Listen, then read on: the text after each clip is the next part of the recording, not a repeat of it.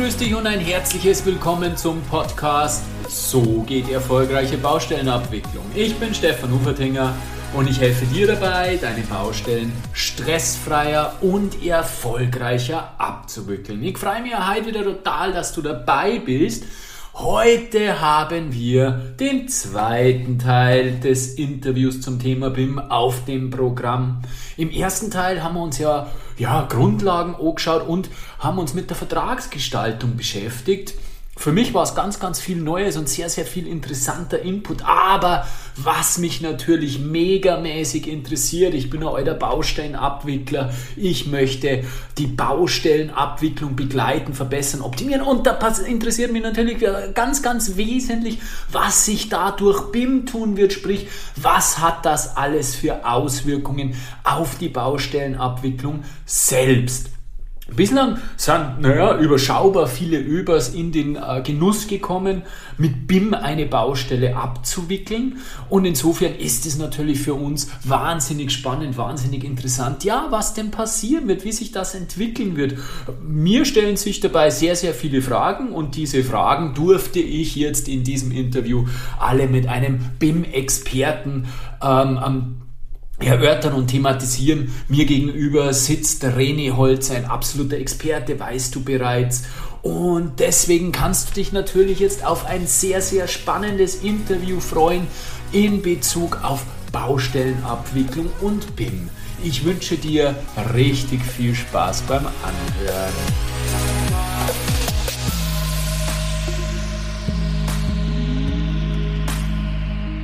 Im ersten Teil des Interviews haben wir uns über die Vergabephase unterhalten. Wir haben uns darüber unterhalten, ja, was für Änderungen denn durch BIM im Rahmen äh, der Ausschreibungsphase entstehen, bei der LV-Erstellung, äh, was das für Auswirkungen für den Bieter in der Kalkulationsphase hat und äh, letztendlich auch für die Vergabe. Und ihr habt da schon angekündigt, im zweiten Teil gehen wir dann wirklich auf die Auswirkungen auf den Bauablauf auf, auf die Bauabwicklung.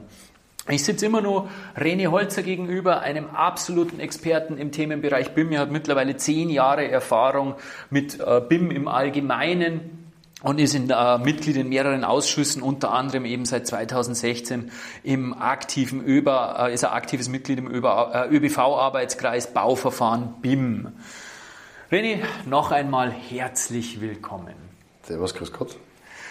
Ja, wunderbar. Ich hätte gesagt, wir steigen gleich ein, weil ähm, die Einführung haben wir eh schon gemacht im ersten Teil und wie gesagt, wir steigen sofort in die Bauabwicklung hinein. Grundsätzlich ist es ja so, dass eine klare Trennung der Aufgaben bislang im herkömmlichen ähm, System oder im herkömmlichen Schema der Bauabwicklung äh, vorherrscht. Es gibt einen Planer, der macht die Pläne logischerweise. Es gibt die ÖBA, die schaut, dass die Pläne rechtzeitig kommen und verteilt die dann und macht die Planprüfphase und dass das alles seinen gewohnten Gang äh, ähm, ähm einhält. Jetzt frage mich ich, wenn ich da so ein 3D-Modell habe, wie läuft das dann alles? Wird es durch das BIM-Modell dann obsolet? Brauchen wir diese herkömmliche Situation, äh, wie wir sie kennen noch, oder läuft es da dann komplett anders? Also in meiner Meinung nach ist es so, dass wir zu Beginn, vor allem jetzt am Beginn der ganzen Digitalisierungsphase, noch keine Angst haben müssen, dass wir äh, keine Pläne mehr auf der Baustelle haben werden. Das heißt, der Prozess wird immer noch gleich sein. Die Differenz ist halt eben, dass wir eine gemeinsame Datenbasis eines Modells haben, wo es auch automatisierte äh, Kollisionskontrollen und Qualitätssicherungen gibt und damit auch eine Abgestimmtheit und eine bessere Qualität ähm, damit von dem Inhalt der Pläne geliefert werden kann. Ähm, aber durch die steigende Digitalisierung haben wir natürlich auch den Effekt, dass mit mehr Informationen, die ich automatisiert abgreifen kann, wo ich vernetzt arbeiten kann, auch immer weniger Informationen nachher auf Pläne benötigen werde. Das bedeutet, in der nahen Zukunft wird sich damit umso mehr Prozesse dann jetzt automatisiert werden. Ob das jetzt die Abrechnung ist, ob das das Aufmaß auf der Baustelle ist oder welcher Prozess da auch immer in die Automatisierung kommt, Irgendwann werden wir so weit sein, dass sich damit einen, eine wirkliche Planableitung von selbst abschaffen wird, mhm. weil wir eigentlich keine Daten mehr im konventionellen Sinn benötigen werden, sondern die meisten Sachen hier automatisiert über entsprechende Schnittstellen dann zur Verfügung gestellt werden und teilweise dann auch Benutzereingaben direkt im Modell äh, erfahren werden. Es klingt zwar ein bisschen noch nach äh, nach Science Fiction, aber es gibt hier schon noch viele Piloten, die, die beweisen, dass diese Zukunft gar nicht so weit entfernt ist, wie wir überhaupt glauben. Spannend. Also ich denke, dass äh, also nicht nur ich jetzt gerade mit den Ohren schlackere und wir uns die das herkömmliche Modell gewohnt sind und äh, darin arbeiten und, und da natürlich auch irgendwo gedanklich drinnen stecken. Äh, jetzt sagen, das funktioniert nicht. Aber wir, wir, lassen uns überraschen. Schauen wir mal, wie wir in fünf Jahren ähm, da sind. Und äh, René, vielleicht ergibt sich ja noch die Möglichkeit, äh, dass wir einen Folgepodcast machen, genau über diese Themen. Du hast jetzt gerade angesprochen, es gibt Piloten, die nachweisen, dass es möglich ist. Ja, da stellt sich mir natürlich die Frage, welche Piloten das sind, in welche Richtung wird es gehen, was haben wir da für Möglichkeiten. Und das war natürlich, äh, denke ich, ein ganz, ganz spannender Folgepodcast. Ja, ist sicher ein gutes Thema, das in Zukunft äh, es wert sein wird, angegangen zu werden. Ja, ich denke, dass äh, wir es angehen müssen, weil äh, wenn wir irgendwo up-to-date bleiben wollen und, und am Zahn der Zeit, und dann müssen wir uns mit diesen Themen beschäftigen. Und es wird kommen, also das, die, die, die Zukunft wird kommen. So wie wir die letzten Jahre gearbeitet haben, werden wir wahrscheinlich in 10, 20 Jahren nicht mehr arbeiten. Jetzt haben wir dieses Modell gehabt, wo du gesagt hast, momentan sind wir nur in einem Modell, das irgendwo im Hintergrund läuft, mehr oder minder, und wir kriegen trotzdem die 2D-Modelle auf die, auf die Baustelle. Trotzdem, äh, die 2D-Modelle, sage ich, 2D-Pläne auf die Baustelle. Äh, trotzdem ist es ja so, dass dieses Modell irgendwo mit Daten gefüttert werden soll. Also wir haben ja die Vision, äh, dass äh, BIM über den ganzen Lebenszyklus des Projektes geht, also auch nach der Baufertigstellung eine Rolle spielt. Das heißt, das Modell muss dann auch Informationen von der Bauabwicklung ähm, bekommen. Und da stelle ich mir jetzt die Frage, gerade als, als Übervertreter, äh, wie funktioniert das dann? Wer hat denn alles Zugriff aufs Modell? Und habe ich dann als Über irgendwie so ein Leserecht, dass ich immer nachschauen kann, schon bei dem Modell oder darf ich dann als über was verändern? Darf ich da irgendwie auch dazu äh, fügen oder also wie funktioniert es mit der Bedienung von diesem Modell? Also ich glaube, da, dazu muss man mal den gesamten Prozess betrachten, jetzt nicht nur die Rolle der ÖBA, sondern die Rollen, die es, die es da geben kann. Weil einerseits haben wir ja das Modell, das während der Bauphase, wie du richtig gesagt hast, eine Entwicklung erfährt mit zusätzlichen Informationen, die eben über die äh, Bauphase generiert werden.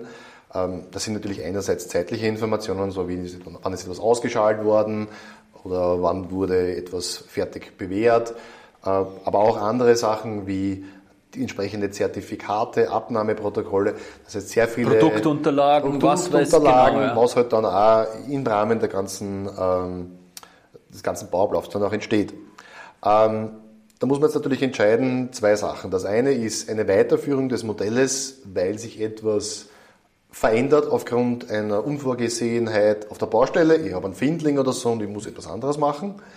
Äh, dann wird es natürlich notwendig sein, das Modell selbst anzupassen. Mhm, das mhm. heißt, die Geometrie zu verändern und natürlich damit natürlich auch den Datensatz selbst. Ähm, das kann sein, dass das entweder im Rahmen, also kommt auf die Rolle der Baufirma an, es kann sein, dass es Ausschreibungen gibt, wo das eben der Baufirma überbunden wird. Aha, aha. Es kann aber auch sein, dass es da eine Begleitung des, der Planer gibt, die sozusagen während der Bauphase sozusagen diese Rückführung, diese Modellrückführungen parallel zur Bauphase machen. Das muss man natürlich entsprechend in dem Leistungsbild und auch über die Ausschreibungszeit der Planer dann nachher auch berücksichtigen in dem Fall. Wir sagen da jetzt nur dazu Bestandspläne. ja. Kann ja auch sein, ähm, je nachdem, was ausgeschrieben ist, dass die Bestandspläne der, die Firma macht oder der Planer und ich gebe ihm halt die Informationen, was sie geändert hat. Äh, ist das vergleichbar oder bin ich da komplett? Also es ist vergleichbar, aber mit dem großen Thema, dass wir an einem Live-Datensatz genau. arbeiten, äh, den natürlich auch eine Baufirma für die Abrechnung äh, verwenden möchte. Und es wird dann natürlich auch relevant sein, es in einer gewissen Zeit live, also live ist jetzt ein bisschen übertrieben, aber on time sozusagen ähm, einzuarbeiten. Und zwar unter dem Aspekt, dass es natürlich auch in einer vernünftigen Periode der Rechnungslegung die Baufirma dann nachher ihr Geld bekommt. Klar. Und egal, ob da jetzt dann nachher die, die Planer oder der Baufirma selber dafür verantwortlich ist, ich muss natürlich schauen, dass das entsprechend reinkommt. Mhm. Natürlich wird es einen Unterschied machen, ob es jetzt eine kleine Änderung ist oder ob es große Änderungen sind. Vor allem unter dem Aspekt, weil ich in gewissen Plattformen auch äh, nicht modellierte Mengen, also einfach ein Point of Interest, einen Marker im Modell setze und sage, okay, an der Stelle habe ich jetzt einen Findling, weil ich habe nur einen Aushub dort und okay, der Findling ist halt eine Leistung, die ich zahlen muss, dass der entsorgt wird, aber es gibt sonst keine Aktionen, dann werde ich nur mit einem Point of Interest den Findling markieren, damit der eben in die Abrechnung kommt für die Ausschreibung. Aber die Abrechnung mache ich dann ähm, über Feldaufmaß. In dem Fall. In dem Fall wäre das sozusagen eine Art Feld, digitales Feldaufmaß, was produziert werden würde. Ja. Was dann aber zu diesem Point of Interest dazugeheftet wird, sozusagen. Genau. Verlinkt wird. Ja. Zugeheftet sagt man natürlich mit Heftklammern in Papierform. Mittlerweile verlinken wir. ja, genau. Also es ist, so, ist, so ist ungefähr das Verständnis. Also okay. wie wenn wir einen, einen Punkt im Raum haben, wo wir jetzt sozusagen das Abrechnungsblatt dran heften. Mhm. Passt, macht Sinn, ja. Wobei es jetzt nicht diese weitführende Informationen ins Abrechnungsblatt brauchen wird, sondern es wird äh, eher in die Richtung äh, wahrscheinlich gehen, dass es ähm, entsprechend auf bereits äh, definierte Mengen im LV zugreift und du dann nur mehr überträgst die Informationen, wo du dann vielleicht ein Foto machst, mit einem Redlining die Abmessungen reinschreibst und diese Werte dann in die Maske überträgst, damit das dann automatisiert übertragen wird und du dann dieses gesamte Aufmaßblatt jetzt dann nicht dann äh, mehr musst. Ah, das sind natürlich gerade für uns, wo, wo, wo wir als Öber wissen, welche, welche Unmengen an Papier solche Abrechnungskonvolute gerade bei großen Baustellen ausmachen sind es natürlich Visionen, äh, die uns gefallen, weil äh, diese Papierschlacht und dann eben auch alles transparent und, und navigierbar, also ich sage immer, drei Anforderungen gibt es für eine Abrechnung, äh, Nachvollziehbarkeit, Navigierbarkeit und Richtigkeit. Und dieses Thema Nachvollziehbarkeit und Navigierbarkeit wird natürlich durch das BIM-Thema, ja auch die Richtigkeit, also das sind dann die drei Anforderungen, die mit dem BIM mit der BIM-basierten Abrechnung natürlich dann schon sehr, sehr leicht oder viel leichter zu erfüllen sind. Das sind mhm. natürlich Visionen. Das war aber jetzt das eine Thema und das zweite Thema, was du noch angesprochen hast, oder waren dann eben Zusatzinformationen? Du wolltest, Ja, es geht, es geht genau darum, äh, aber man muss dann jetzt auch schauen, wie ist das Projekt und das Projekt-Setup in dem Zusammenhang. Weil je nachdem, wie das Projekt-Setup ist, können sich natürlich auch verschiedene Rollenleistungen verschieben. Also wenn ich jetzt davon ausgehe, dass die, die Baufirma sowohl den Anwendungsfall der Bestandserfassung hat, dann werden sie sehr wahrscheinlich auch die Thematik der Abrechnung auch mithaben. Also die werden wahrscheinlich nicht nur den einen Anwendungsfall bekommen. Wenn das wirklich so ist, dass man die Baufirma involvieren möchte, ist halt abhängig vom Auftraggeber, wie weit eine Baufirma involvieren möchte, äh, sage jetzt mal, Daten zu generieren und auch Modelle zu generieren. Ja. Ähm, und es gibt natürlich auch auf der anderen Seite den anderen Fall, wo ich sage, ich möchte die Baufirma eigentlich nicht so weit in die Prozesse mit involvieren, sondern ich nehme ihn nur als eine Art Datenlieferanten herbei, wo ich zum Beispiel sage, ich stelle meine Plattform bereit, zum Beispiel SiteLife eine Möglichkeit, in der er einen digitalen Bautagesbericht in einer Plattform führt. Mhm, mhm. äh, dort werden anhand von Elementen Fertigstellungsgraden definiert und über einen definierten Prozess, äh, der natürlich auch eine Freigabe der ÖBA beinhält. Das heißt, dieser Datensatz muss natürlich dann, dieser Bautagesbericht muss gegengezeichnet Klar. werden, digital Logisch. gegengezeichnet von der ÖBA. Also, also nicht, nicht ausgedruckt, unterschrieben und eingescannt? Nein, das nicht. Wir machen das, es sollte dann digital funktionieren, das Ganze, dass man sich den ganzen Papierkrieg da erspart. Genau, ja und dass sozusagen dieser freigegebene Datensatz dann freigegeben wird, dann, um als Teil einer nächsten Rechnungslegung dann hineinzukommen. Und das Schöne daran ist eben auch, dass es eine Nachvollziehbarkeit gibt und dass keine Doppelabrechnung dann eben das von solchen Sachen kommen ja. kann. Mhm. Das heißt, in den Prozessen kann es zu keiner Doppelabrechnung von gewissen Bauteilen Macht kommen. absolut Sinn. Aber dann ist ja eigentlich in dem, was du gerade beschrieben hast, in diesem System, das du gerade beschrieben hast, äh, die Erstellung der Abrechnung die gibt's ja dann in der Art und Weise nicht mehr. Also das heißt, das ist ja eine riesen Ersparnis auch auf Baufirmenseiten, weil wenn ich mir überlege, bei Großprojekten, wie viele Techniker das da oft sitzen und die Abrechnungsunterlagen erstellen, das heißt, du kannst da ja dann unvorstellbare Manpower sparen, oder? Ja, aber jetzt mal ketzerisch gefragt, wenn ich eine Ausschreibung habe und ich das Element bereits dreidimensional genau modelliert und beschrieben habe und ich genau das baue, was ich geplant habe, warum sollte ich das Ganze noch auf Aufmaßblättern zerlegen? Äh, diese Frage kann ich dir nicht beantworten. Bin ich voll bei dir? Macht absolut Sinn. Weil wenn das, ja. gebaut wird, was Super. ich geplant habe, Perfekt. kann ich das mit einem Fertigstellungsgrad belegen und kann es dadurch eine Abrechnung äh, zuführen. Absolut. Und wenn es jetzt dann im, wirklich im Fall der Falle ein Findling löst eine Änderung aus, oder ein gewisses Problem löst eine Änderung von einem Bauwerk aus, dann muss natürlich das Bauwerk nachgeführt werden, mhm. damit mhm. es in die Abrechnung reinkommt, wenn es ein größerer Aufwand ist als jetzt nur ein Findling. Und dann muss natürlich eine entsprechende Zeit auch entsprechend da vertraglich definiert werden, in was für einem Rahmen die Baufirma, also der Planer der Baufirma diese aktualisierten Daten zur Verfügung zu stellen hat, damit der natürlich in einer vernünftigen Zeit auch sein Geld dann sieht, weil nur freigegebene Sachen dann entsprechend auch ähm, abgerechnet werden können und das eigentlich dann streng genommen ein Teildatensatz eines Bautagesberichts ist, den ich so in der Form dann nicht abschließen kann. Ist klar, wobei es ja jetzt auch schon so ist, wenn wir draußen eine Änderung haben, die eine Planänderung nach sich zieht, ja, dann gehe ich auch zum Planer und sage, hey, das pressiert, wir müssen bauen, äh, bitte den Plan so schnell wie möglich. Also, und so muss er, ob er jetzt den Plan ändert oder das 3D-Modell und daraus einen Plan generiert, das ist ja dann vom Prinzip her egal. Also dieser, dieser, dieser Druck, der ist ja sowieso da. Was mich nur interessieren hat, Entschuldigung, ja? Ich glaube, der Druck wird dadurch noch höher. Wird, okay. Weil nämlich äh, die Modalität einer Rechnungsleger in viel kürzeren Zyklen ist, als wie wenn ich jetzt dann, natürlich wenn ich bauen muss, brauche ich jetzt Pläne.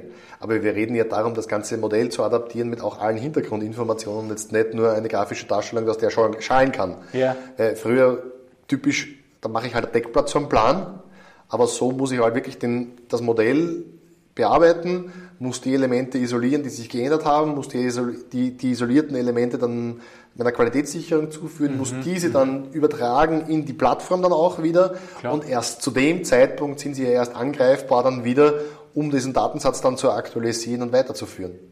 Wobei es ja so ist, dass bei, im Falle einer Änderung die Abrechnung sich ja sowieso verzögert, weil ja zunächst einmal eine Mehrkostenforderung gestellt werden muss und die dann abgearbeitet werden muss. Wenn es eine Planänderung ist, die eine reine Mengenänderung nach sich zieht, dann äh, ist es vollkommen richtig. Äh, wenn es natürlich eine Leistungsabweichung ist, wie man, wie man in der ÖNORM eben nach der Diktion der ÖNORM, dann wird man erst einmal verhandeln müssen, die MKF. Was wir jetzt noch nicht besprochen haben, sind die Themen, äh, die ohne Änderungen, ohne Planänderungen im Modell nachgezogen werden äh, sollen, können, müssen, also die Produktdatenblätter etc. Da kommt es dann drauf an, wer welche Rolle hat, oder wie die Rollenverteilung ist. Ja, genau. Also oft ist es so, dass, also ich kenne Projekte, wo die Baufirma diese ganze Thematik dieses Bildmodells bekommt. Da kann es aber sogar so weit sein, dass die keinerlei Modellunterlagen bekommen, auch wenn es vorher schon ein BIM-Projekt war. Okay. Und gesagt wird, das, was du baust, hast du zum Modellieren. Ah, und das okay. wird dann entsprechend auch über einen reduzierten Detaillierungsgrad, einen reduzierten Informationsgehalt dann als Teil in die Erhaltung übergeben. Wer prüft das dann? Also irgendwer muss ja diesen Fortschritt des neu erzeugten ähm, 3D-Modells, muss ja irgendwer kontrollieren, oder? Äh, meistens ist das Ganze gekoppelt mit einem parallel laufenden Laserscanner auf der Baustelle. Mhm. Und es gibt da zusätzlich noch eine, die Rolle des BIM-Gesamtkoordinators für die Bauphase, äh, dem dann in dem Fall oft äh, die Leistung mit aufgebunden wird, mhm. die Scans mit dem Modellfortschritt zu überlagern Verstehe. und sozusagen zu bewerten, äh, wie weit sozusagen jetzt dann äh, diese Modellnachführungen sind, damit es da zumindest ein gemeinschaftliches Verständnis gibt, Verstehe. wie weit diese Implementierung jetzt wirklich ist. Und zwar nicht nur auf der geometrischen Ebene, sondern auch auf der Informationsebene, die natürlich auch im Hintergrund dessen liegt. Wobei ja das wahrscheinlich schon im ureigensten Interesse des Auftragnehmers sein wird, weil dieses äh, ähm, ähm, Design as Bild oder wie heißt es? Bild, Bild, S-Bildmodell? S-Bildmodell äh, ja auch die Basis für die Abrechnung sein wird. Und insofern, wenn er abrechnen will, muss er natürlich den jetzigen Bauzustand auch nachbilden, weil sonst hat er keine Basis für die Abrechnung, oder? Ja, genau, aber das, das bringt natürlich die gesamte noch mehr unter Druck, wenn das halt natürlich dann nachführend, weil wenn ich es nach dem Scan machen muss, ist es ja meistens nachführend mhm. und damit verzögert sich natürlich dann auch die Rechnungslegung, Rechnungslegung dann natürlich, natürlich etwas entsprechend, ist wenn klar. ich das alles über diesen Prozess schleifen möchte. Mhm. Ja, spannend. Also da sind natürlich bauabwicklungstechnisch ganz, ganz viele Fragen offen und, und, und ganz, ganz viele boah ja, ganz, ganz viele Dogmen, die wir von der Bauabwicklung kennen, geraten da ins Wanken, wie zum Beispiel das Thema Abrechnung. Das ist natürlich ein, ein, ein, ein, ein wahnsinnig spannendes Thema. Gerade zum Thema Abrechnung, was mir nun, ja, René, nur. Es gibt noch die andere Thematik, und zwar, es kann ja auch sein, dass es diese Leistungen nicht die Baufirma hat. Mhm.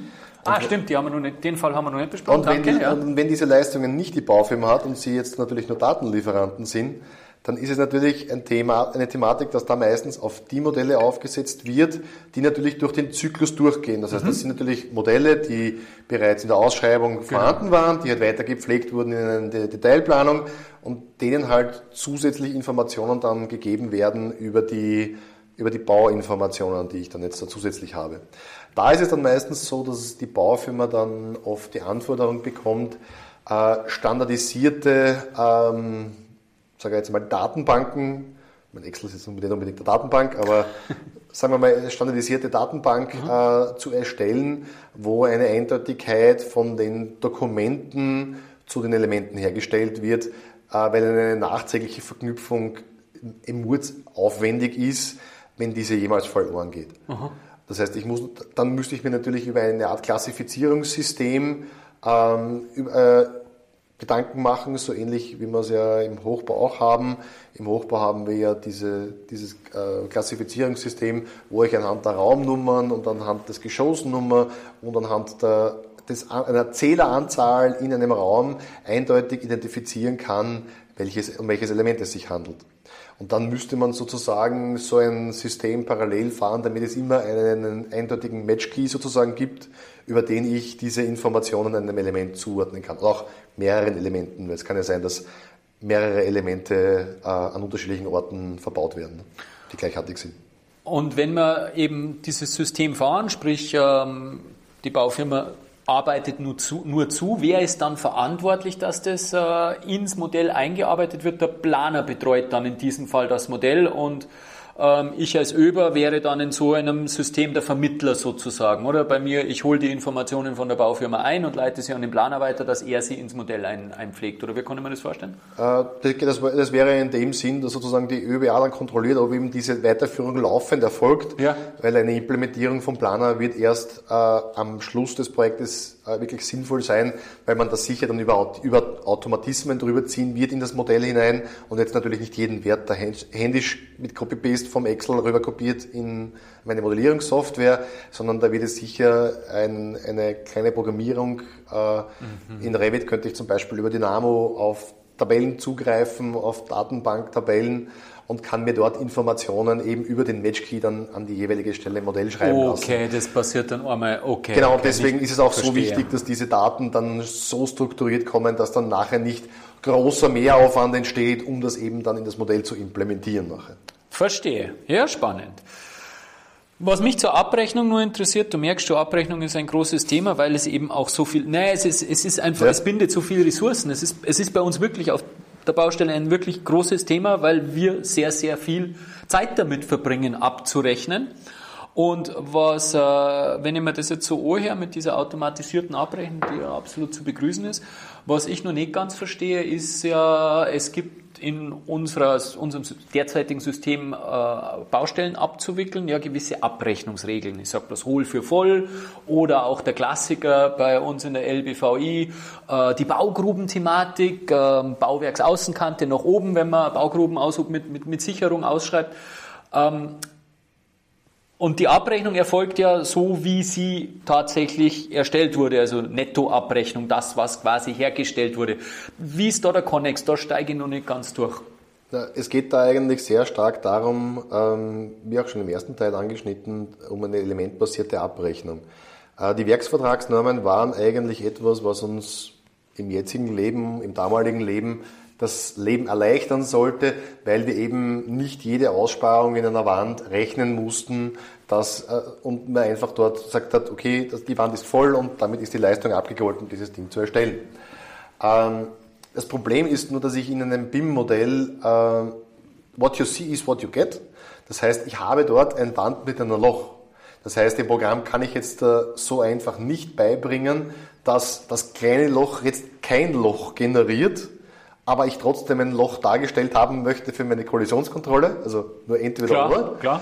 Und damit gibt es nämlich den Aspekt, dass es natürlich jetzt oft versucht wird, die BIM-Modelle zu verbiegen, um in die Positionen reinzubekommen, wo Werkvertragsnormen drauf sind.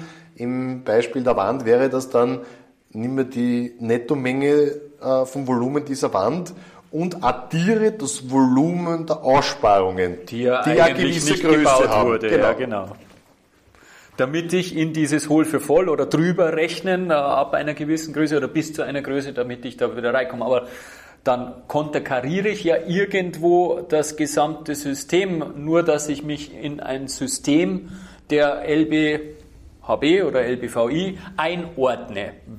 Wo geht dort die Reise hin? Wir haben im Vorgespräch das Thema Nein, schon ein bisschen ist, angesprochen. Es ist, sehr, es ist genau da jetzt sehr wichtig und da beschäftigen sich auch schon viele Arbeitskreise jetzt damit, auch auch äh, die FSV mit der Thematik, dass es natürlich zu einer elementbasierten Abrechnung auch mit einer elementbasierten LBVI in dem Fall auch natürlich konterkarieren muss und dass natürlich dafür die Grundlagen hergestellt werden müssen, sodass ich mir überlege, welches Konzept habe ich mit Elementen abzurechnen.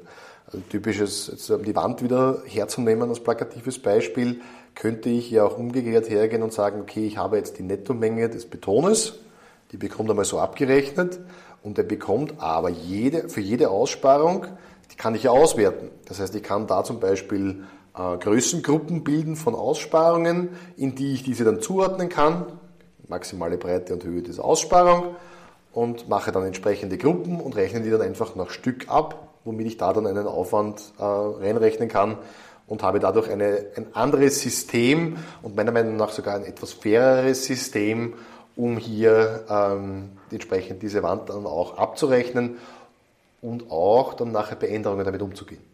Das heißt, die Richtung oder der Gedanke geht derzeit dahin, äh, diese Systematiken, der, die die äh, Leistungsbeschreibungen vorgeben, an BIM, auf BIM anzupassen. Das heißt, die Leistungsbeschreibungen neu zu erstellen. Man wird natürlich bestimmte äh, Grundlagen beibehalten können, aber man, bestimmte Dinge wird man grundlegend verändern müssen, oder? Ja, sicher. Also mhm. Sachen, die uns früher das Leben erleichtert haben, machen uns jetzt das Leben machen, schwer. Und es gibt genau, zusammen, ja. der Aufwand ist jetzt dann auch, die zu identifizieren und die dann halt äh, so gangbar zu machen, dass wir damit elementbasiert arbeiten können. Okay. Hast du bloß, bloß rein Interesse halber äh, Zeiteinschätzung? Wie, wie, wie, wie ist deine Zeiteinschätzung, bis wir da so weit sein werden? Traue ich mich jetzt nicht aus dem Fenster lehnen, bis wir da jetzt da wirklich eine Endversion haben. Vor allem, ich bin in den Arbeitskreisen jetzt nicht unbedingt involviert. Ähm, aber ich gehe davon aus, dass wir da sicher ähm, in naher Zukunft schon äh, die ersten Publikationen davon ähm, sehen werden und es wird vor allem eine Zeit geben, wo natürlich beide Versionen Klar. parallel existieren werden müssen, Klar. weil es ja nicht nur BIM-Projekte geben wird.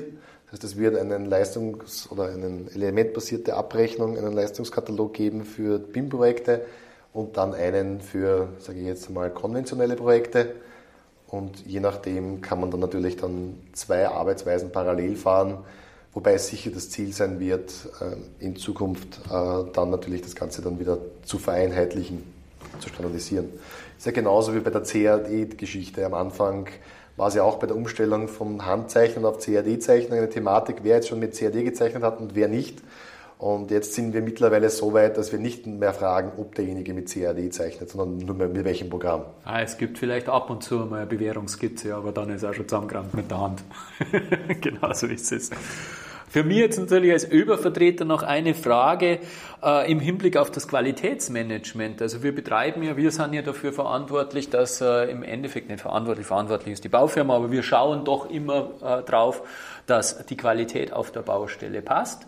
Äh, und schauen, ob die Maßhaltigkeit gegeben ist, machen Betonierfreigaben, Bewährungsabnahmen etc. Äh, was hat BIM auf, diese, auf dieses Qualitätsmanagement für Auswirkungen? Nehmen wir das Beispiel Bewährungsabnahme oder Betonierfreigabe. Äh, nehmen wir auch das Beispiel Maßhaltigkeitsprüfungen, vor allem perspektivisch auch gesehen. Mhm. Ähm, es wird da sehr stark in die Richtung gehen, dass es hier in die Richtung der Verknüpfung von Datensätzen geht. Das heißt, wir wollen natürlich keine 5, 6, 7 Mal Speicherungen von den gleichen Daten haben.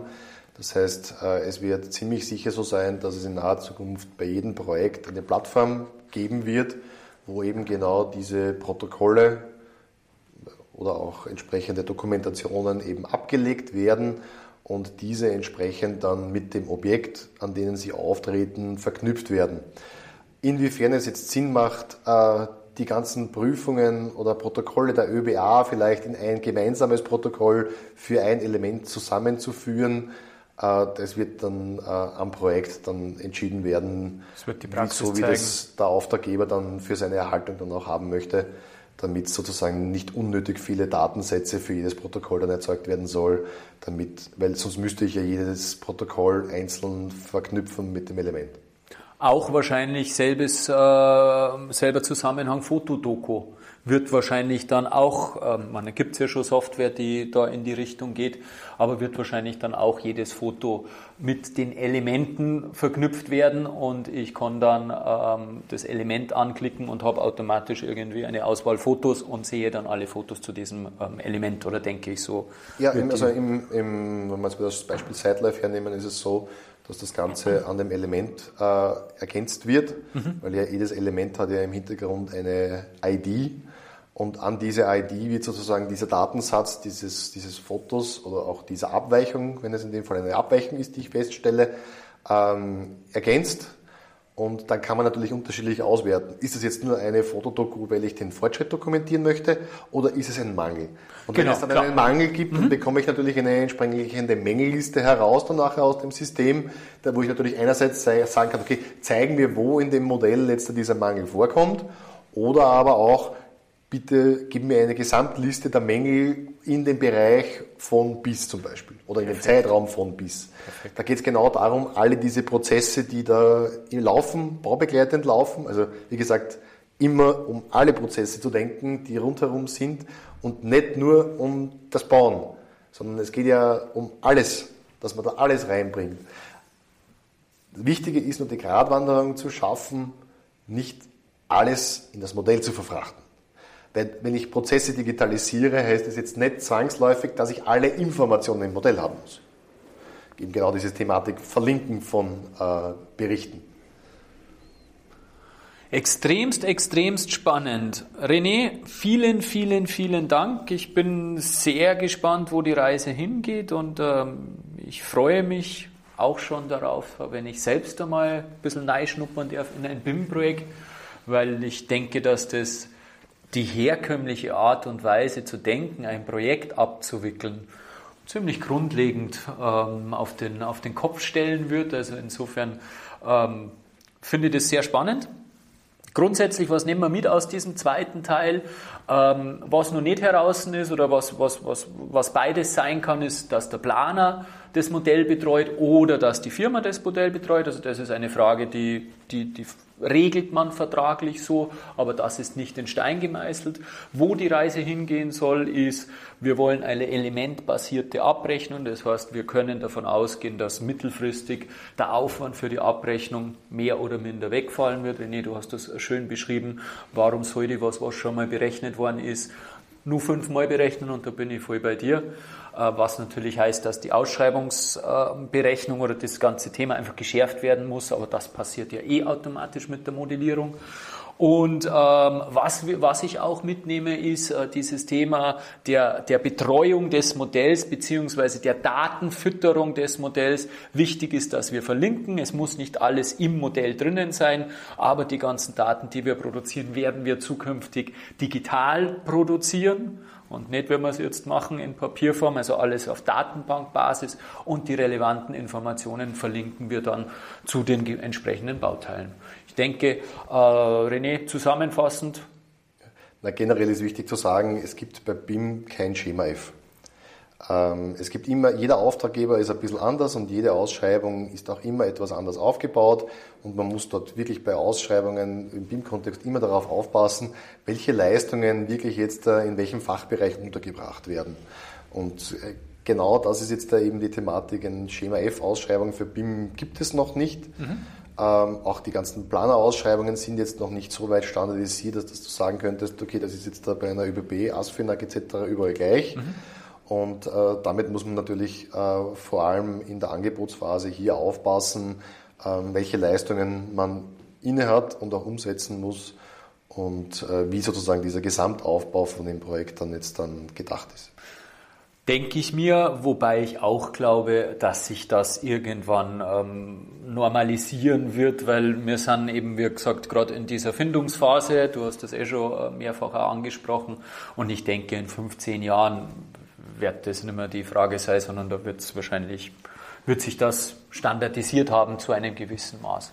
René, vielen, vielen Dank, war für mich extrem aufschlussreich. Ich habe sehr, sehr viel lernen dürfen, auch durch die Vorgespräche mit dir.